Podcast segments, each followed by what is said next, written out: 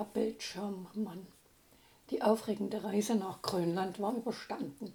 Jetty und Lotti waren daheim. Jetzt in der Corona-Krise mit ihren Ausgangsbeschränkungen sitze ich zu meiner eigenen Sicherheit zu Hause in meinem Schaukelstuhl und erinnere mich an alte Geschichten. Ja, es war vor Jahren, als ich auf meine damals noch kleinen Enkel achten sollte. Fast pünktlich kam ich bei ihnen an. Es war sehr leise, das war ungewöhnlich. Meistens stritten sich die beiden Brüder oder prügelten sich sogar. Heute hatten sie von den Eltern den Auftrag, auf ihre kleine Schwester Isa zu achten, bis ich kam. Ich schaute in die Kinderzimmer. Keiner zu sehen. Vielleicht waren sie im Garten. Nein, da war auch keiner. Nun war guter Rat teuer. Wie sollte ich das den Eltern erklären? Erst einmal musste ich nachdenken setzte mich in der Küche an den Tisch und grübelte und grübelte. Was war hier los? Da ein leises Geräusch. Weinen? Aus welcher Richtung? Wenig später entdeckte ich Paul. Zusammengerollt lag er vor dem Fernseher und weinte. Er war kaum zu beruhigen. Nach und nach erfuhr ich, was geschehen war. Alle drei, Alex, Paul und die kleine Isa, hatten ferngesehen Erst ganz friedlich, doch dann konnten sie sich nicht auf ein Programm einigen. Alex schubste Paul, Paul trat Alex, Alex trat zurück und Paul stürzte sich auf ihn. Dabei achteten sie nicht auf ihre kleine Schwester. Sie hatte sich die Fernbedienung geschnappt und klickte durch die Kanäle. Anfangs sah sie sich ein Stück Trickfilm an, dann ein Stück Tierfilm. Beim nächsten Klick sah sie plötzlich einen dunklen Wald. Ein Mann stand hinter einem Baum. Als er sich umdrehte, sah Isa erstaunt, dass sein Gesicht wie ein Bildschirm aussah. Dieser Bildschirmmann grinste sie an und öffnete seine Jacke. Da war noch ein Fernsehbildschirm. Isas Augen wurden immer größer. Jetzt sprach dieser Mann mit ihr. Ging das? Der war doch im Fernseher. Komm zu mir, sagte er. Bei mir kannst du zwei Filme zur gleichen Zeit sehen. Das ist doch toll. Komm her, komm. Isa konnte nichts sagen und tun. Sie schaute nach Paul und Alex. Konnten sie helfen? Doch die beiden jagten sich gerade um den Küchentisch. Isa schaute wieder zum Fernseher. Der Bildschirmmann streckte die Arme nach ihr aus. Die kamen aus dem Fernseher heraus, packten Isa und zogen sie hinein. Hilfe, Hilfe, konnte sie gerade noch schreien. Dieser Schrei erreichte die Brüder. War der aus dem Fernseher gekommen? Schaute Isa Gruselfilme? Hoffentlich nicht. Als sie am Fernseher ankam, sahen sie einen Mann mit Isa an der Hand im Wald verschwinden. Sie war weg. Im Fernseher. Die Jungen schauten sich an. Alex, der Ältere, stürzte los, um sie zu suchen und rief nur, komm, wir müssen im Oberholz sein.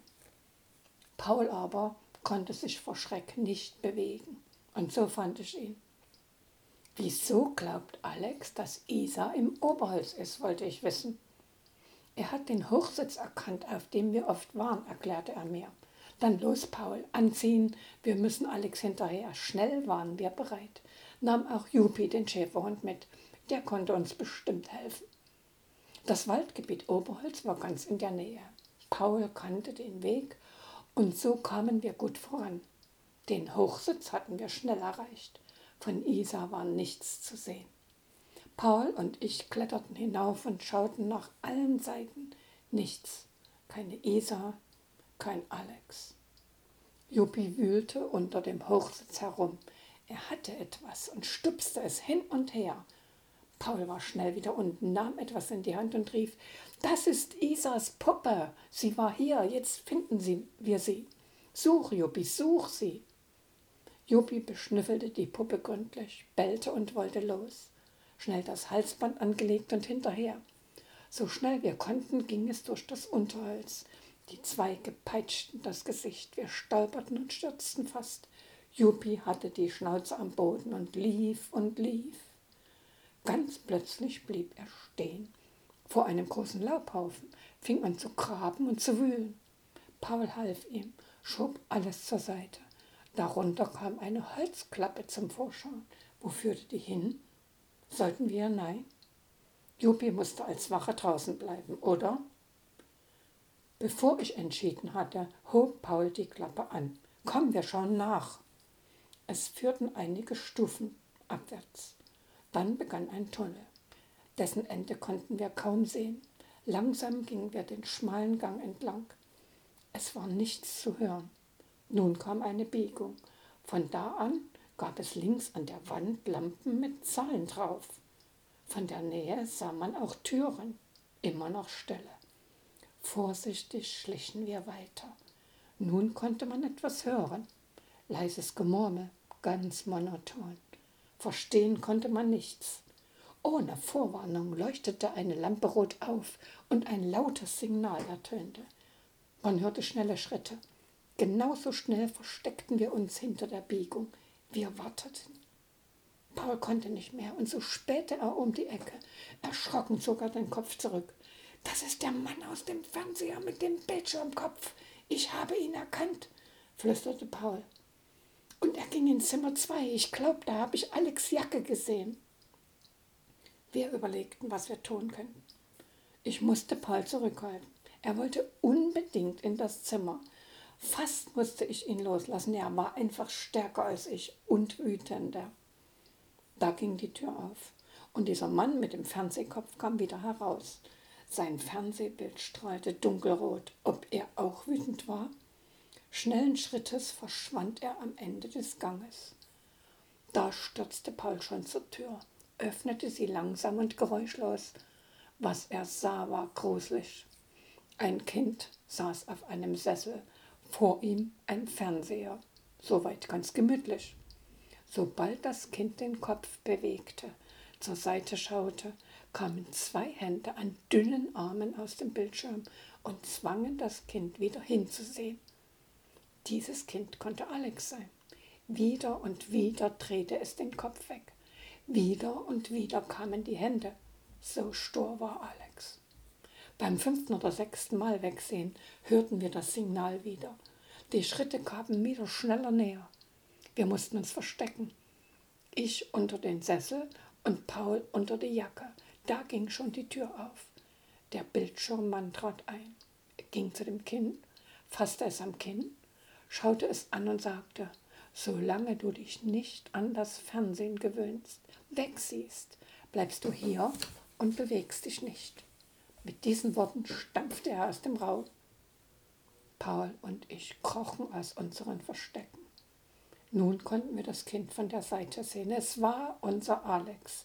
Aber wie sah er aus? Er war fast in diesem Sessel versunken, als hielte der ihn fest.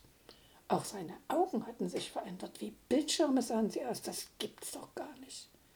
Paul tippte ihn auf die Schulter. Hey Alex, ich bin's Paula. Ich tippte ihn auf die andere Schulter. Hey Alex, wo ist deine Schwester? Wir streichelten ihn beide. Da blinzelte er. Die Augen bekamen wieder ihre natürliche Form. Alex lachte erst nach der einen, dann nach der anderen Seite. Sofort kamen die Hände. Stellt euch hinter den Fernseher, flüsterte Alex. Dann schaue ich drüber. Das merkt er nicht, glaube ich. Das taten wir und nun konnte Alex gefahrlos berichten. Ohne viel nachzudenken bin ich in den Wald gerannt. Am Hochsitz war keiner. Also bin ich weiter. Vor mir knisterte es. Das mussten sie sein. Dann sah ich Luisa mit diesem Mann. Freiwillig ging sie mit. Er erzählte ihr vom Fernsehen ohne Verbote, auch den ganzen Tag und mitten in der Nacht. Als sie den Gang hinunterstiegen, bin ich ihnen nach. Die Klappe schloss sich sofort hinter mir. Der Fernsehkopfmensch ging mit Isa zu einem Zimmer. Bevor sie hineinging, drehte er sich um und grinste mich an. Ich schlich bis an die Tür und lauschte. Schnell ging die Tür wieder auf. Ich wurde geschnappt und saß auf diesem Sessel hier, ehe ich mich versah. Wir hatten genau zugehört. Eins war nun klar, Isa war auch hier. Ob hier noch mehr sind? Mindestens zehn Türen hatten wir gesehen. Aber warum das Ganze? Wir konnten es nicht verstehen. Alex hatte, bevor wir kamen, ein Telefonat belauscht und erfahren, dass es darum geht, Kinder fernsehsüchtig zu machen. Dann würden die Eltern, die Großeltern mehr und mehr Geräte kaufen, sogar für jedes Zimmer, damit sie ihre Ruhe vor diesen dauerquengelnden Kindern hatten. Ich war erschüttert. So etwas durfte nicht passieren, nicht mit Isa und Alex. Wissen die Eltern nicht, dass Süchtigsein krank ist? fragte Paul. Ich wusste keine Antwort, doch wir mussten handeln. Zehn Zimmer, zehn Kinder. Paul und ich malten Gesichter mit Buntstiften auf Papier, das ich zufällig in meiner Tasche hatte, denn ich hatte geplant, mit meinen Enkeln zu malen. Zehn Blätter, zehn Gesichter. Beim Alex begannen wir. Er machte sich im Sessel noch kleiner. Wir klebten das Bild an die Lehne, zogen Alex vorsichtig heraus. Alles funktionierte super. Der Fernseher hatte ein Gesicht, das ihn anschaute, und die Hände blieben drin. Alex reckte und streckte sich. Er war sehr froh. Leise schlichen wir aus dem Zimmer. Hinter der nächsten Tür fanden wir unsere Isa. Als sie uns hörte, drehte sie sich um. Sofort waren die Hände da. Sie weinte. Wir liefen um den Fernseher herum, beruhigten sie und tricksten auch diesen Fernseher aus. Bei den anderen waren wir sofort schlauer. Wir rannten gleich hinter den Fernseher. Die Kinder schauten uns an, die Hände blieben drin. Als alle befreit waren, gingen wir zur Luke. Sie ist bestimmt verschlossen, spekulierte Alex. Paul grinste. Nicht bei mir. Da liegt ein Ast dazwischen und Juppie passt auf.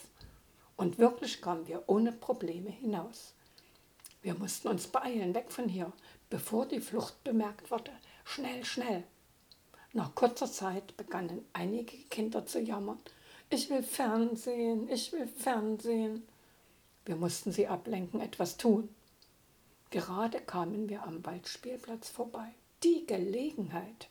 Alex, Paul und ich dachten uns immer neue Spiele aus. An der Schaukel, an der Seilbahn, am Matschbrunnen. Alle spielten mit, auch die Jammerer. Sehr schön. So dachten sie, nicht an die Fernsehkiste. Sicher würde es noch dauern, bis sie mit weniger Fernsehen auskam, aber der Anfang war gemacht. Ich saß erschöpft auf einer Bank und beobachtete zufrieden die Kinder. Hinter mir knackten Zweige. Hatte uns der Bildschirmmann gefunden? Schnell rief ich die Kinder, zeigte in Richtung Büffeltränke. Alex und Paul verstanden sofort nahmen Isa an die Hand und versteckten sich hinter Tischen und Bänken. Zwei Männer mit ziemlich großen Aktentaschen traten aus dem Wald. Der Fernsehmensch folgte ihnen. Sie schauten überall nach Spuren und blieben dann vor meiner Bank stehen. Haben hier nicht gerade Kinder gespielt? Wir haben es genau gehört, fragten sie. Ja, natürlich, war meine Antwort. Wo sind sie? Wir brauchen sie. Es sind unsere Kinder, kam es schnell zurück. Jetzt kam Juppie unter der Bank hervor, fletschte die Zähne, knurrte laut. Nun reicht es aber. Mit diesen Worten stand ich wütend auf, Juppie an meiner Seite. Ihre Kinder, die sie fernsehabhängig machen? Wir, Juppie und ich, waren in der Höhle und haben die Kinder befreit. Diese Kinder sind meine Enkel und ihre Freunde. Ich hole die Polizei.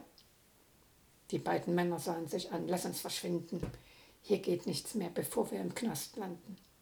Der andere gab dem Bildschirmmann einen Tritt, dass er fiel und zerbrach.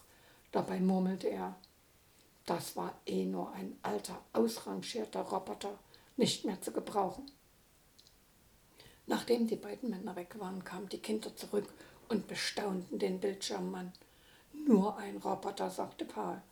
Kein Mensch, sagte Isa. Nur eine Maschine, sagte Alex. Während alle den Roboter betrachteten, war ich zur Büffeltränke gelaufen und hatte die Polizei informiert. Die Männer würden ihrer gerechten Strafe nicht entgehen. Alex sah immer noch grübelnd zu diesem Roboter. Ich könnte ihn reparieren, etwas umprogrammieren, sodass er mit uns spielt, klettert oder tobt, überlegte Alex. Tolle Idee, dachte ich. Alle hüpften und schrien vor Freude. Das wird interessant. Die Erlebnisse, die die Kinder heute Abend ihren Eltern erzählen konnten, waren auch sehr interessant.